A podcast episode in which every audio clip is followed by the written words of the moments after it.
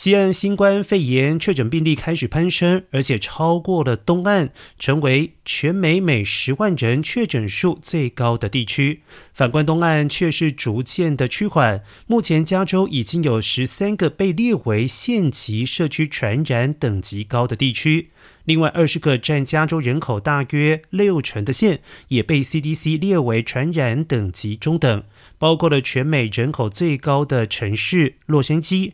另外一方面，白宫防疫官员加哈表示，六个月大到四岁的幼童最快可以在六月二十一号开始接种第一剂疫苗。